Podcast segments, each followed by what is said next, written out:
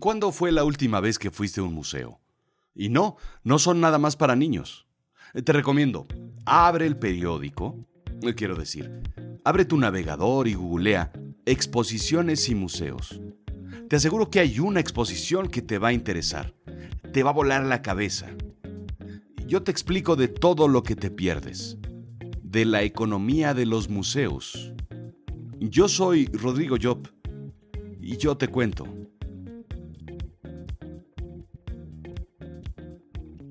Ah, sí, y esto, esto es Azul Chiclamino, la realidad de lo absurdo.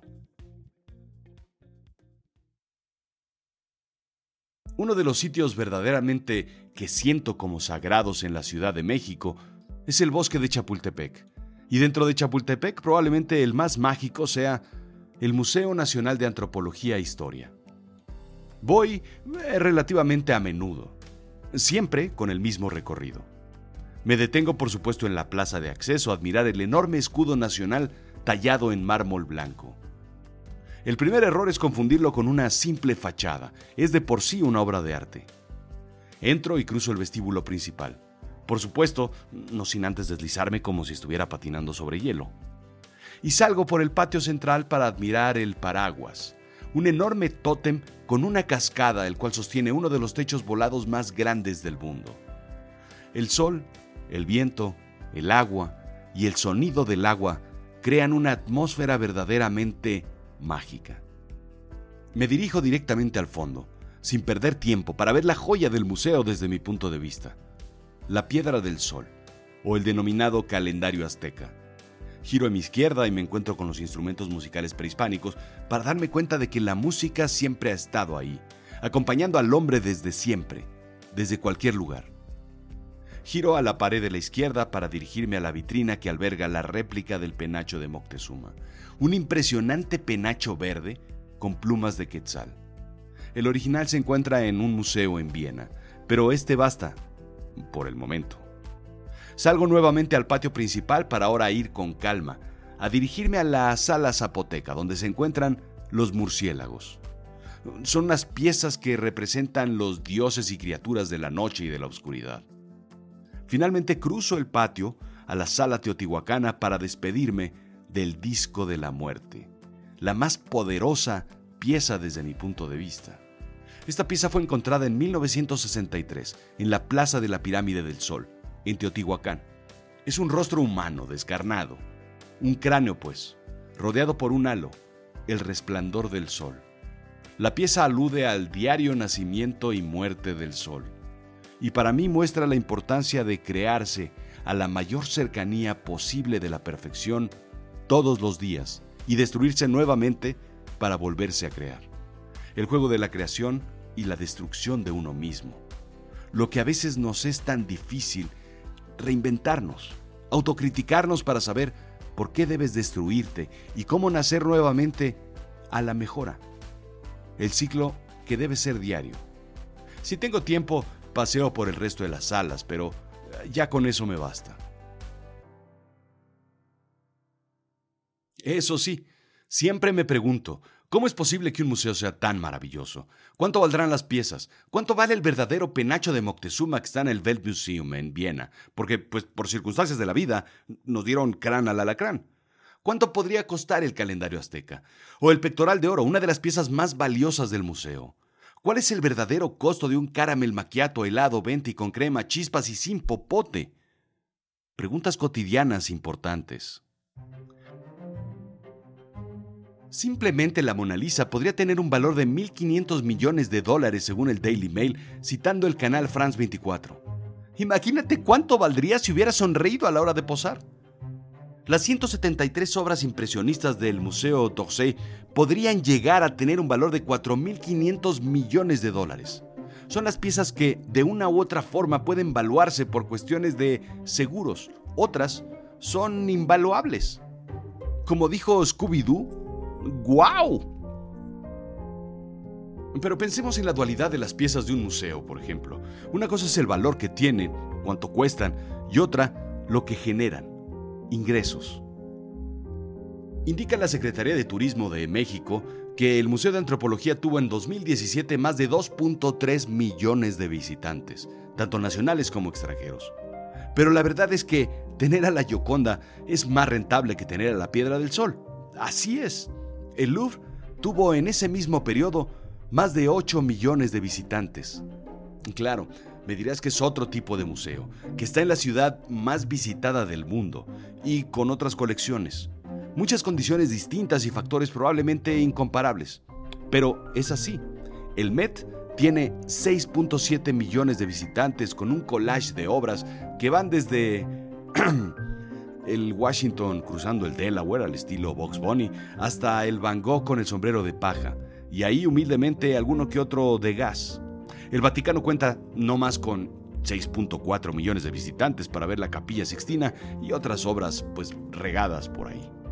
Sí, el Museo Nacional de Antropología e Historia es uno de los más importantes del mundo. El ranking podría ser completamente arbitrario, pero veranda.com lo coloca como el décimo lugar a nivel mundial.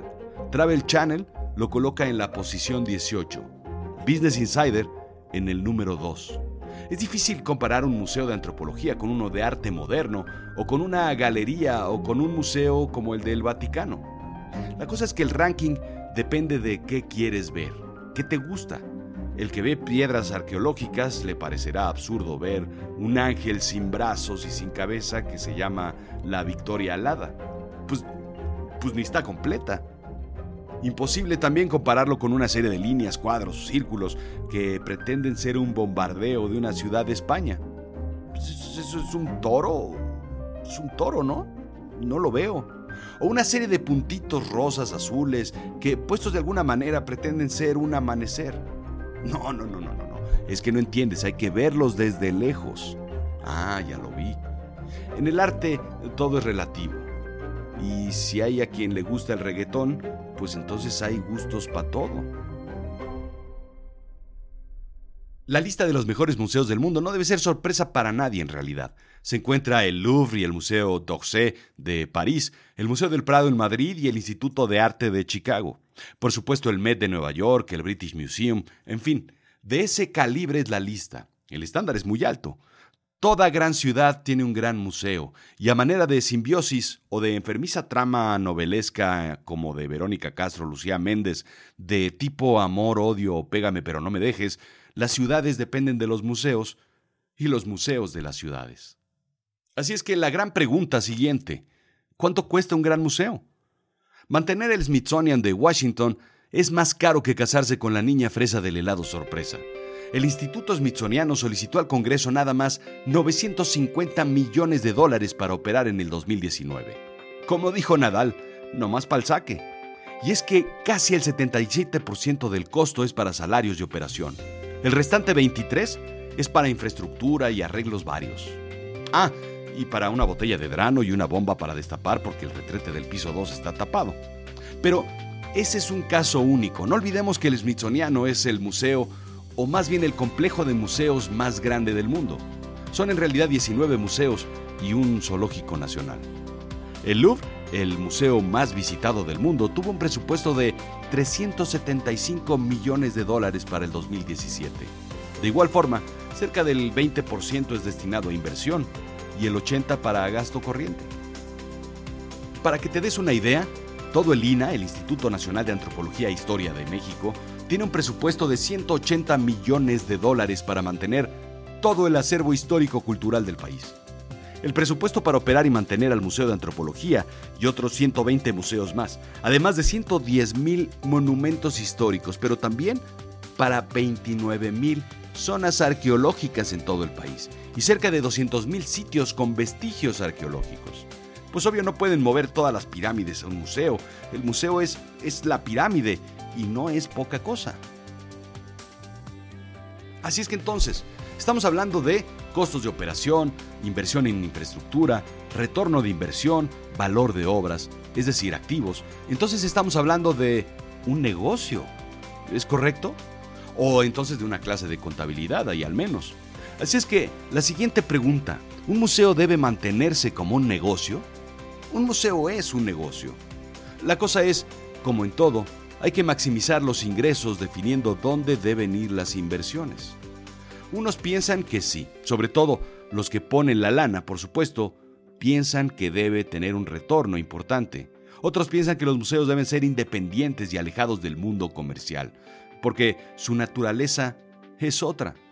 Por ejemplo, la misión del Museo Histórico Nacional de Chile es facilitar a la comunidad nacional e internacional el acceso a la comprensión de la historia del país, permitiendo el reconocimiento de las diversas identidades que lo constituyen y han dado forma a Chile desde su pasado precolombino a su conformación político-territorial. Me gusta, y es que no habla de educar o de generar ingresos, no habla de sustentabilidad, habla de facilitar comprensión de la historia del país.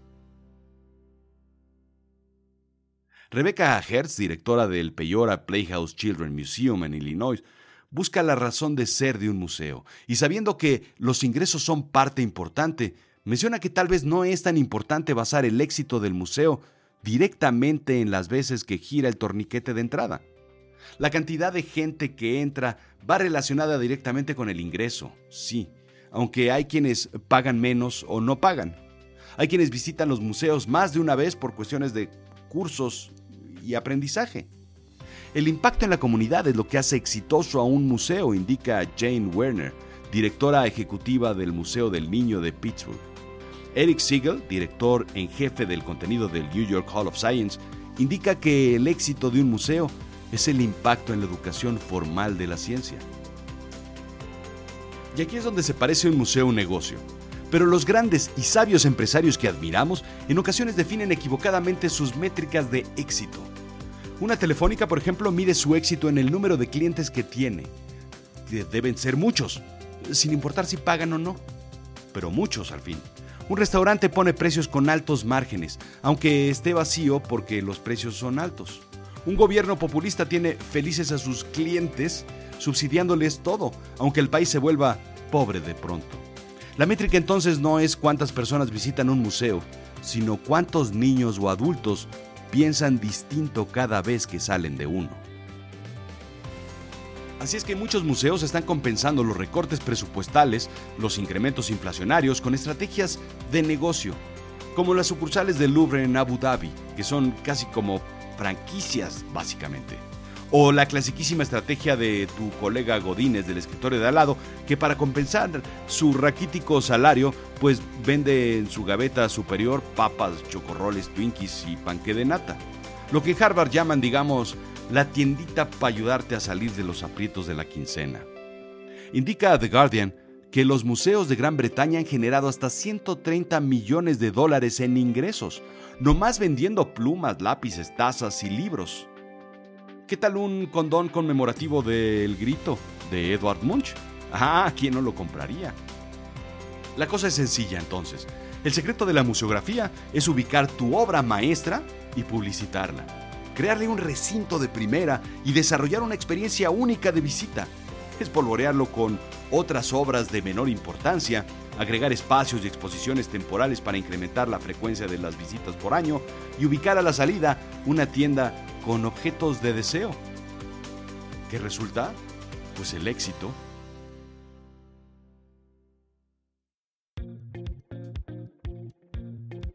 Paul Cézanne decía que el Louvre es un libro abierto al que debemos entrar para aprender. Y así debe ser. Un espacio abierto para aprender, para entender. Si bien los centros culturales deberíamos verlos más bien como centros de esparcimiento cultural, pero ¿cuántas veces planeamos una visita a un museo porque simplemente no tienes nada que hacer? Probablemente nunca. Si no es por llevar a los niños a hacer una tarea o el cliché de estar de vacaciones, ni los pelamos. Son mausoleos de cultura estática. Los museos son vitrinas llenas de errores, errores del pasado que deberíamos ahí aprender para no repetirlos. Sin embargo, volvemos a tropezar con la misma piedra, porque no los visitamos y no entendemos. Y recuerden mucho, a la salida, no dejen de pasar por la tiendita. Gran parte del presupuesto de sus ingresos se encuentra ahí y en la cafetería. Así es que no sean así, dejen un diezmo por la cultura. Esto fue Azul Chiclamino, la realidad de lo absurdo.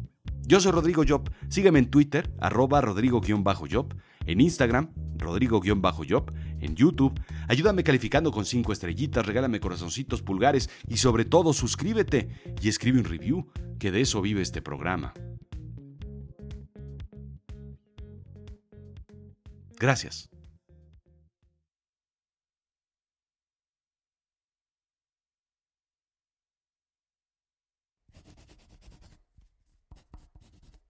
medio litro de leche, dos onzas de café, una chorreadita de caramelo, crema, chispas, vaso, popote. Ah, no, popote ya no, ¿verdad?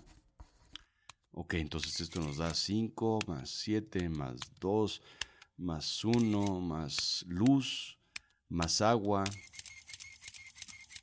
Esto no queda en más de 15 pesos menos de un dólar. Un caramel maquiato, menos de 15 pesos y te lo venden en 69. ¡Wow!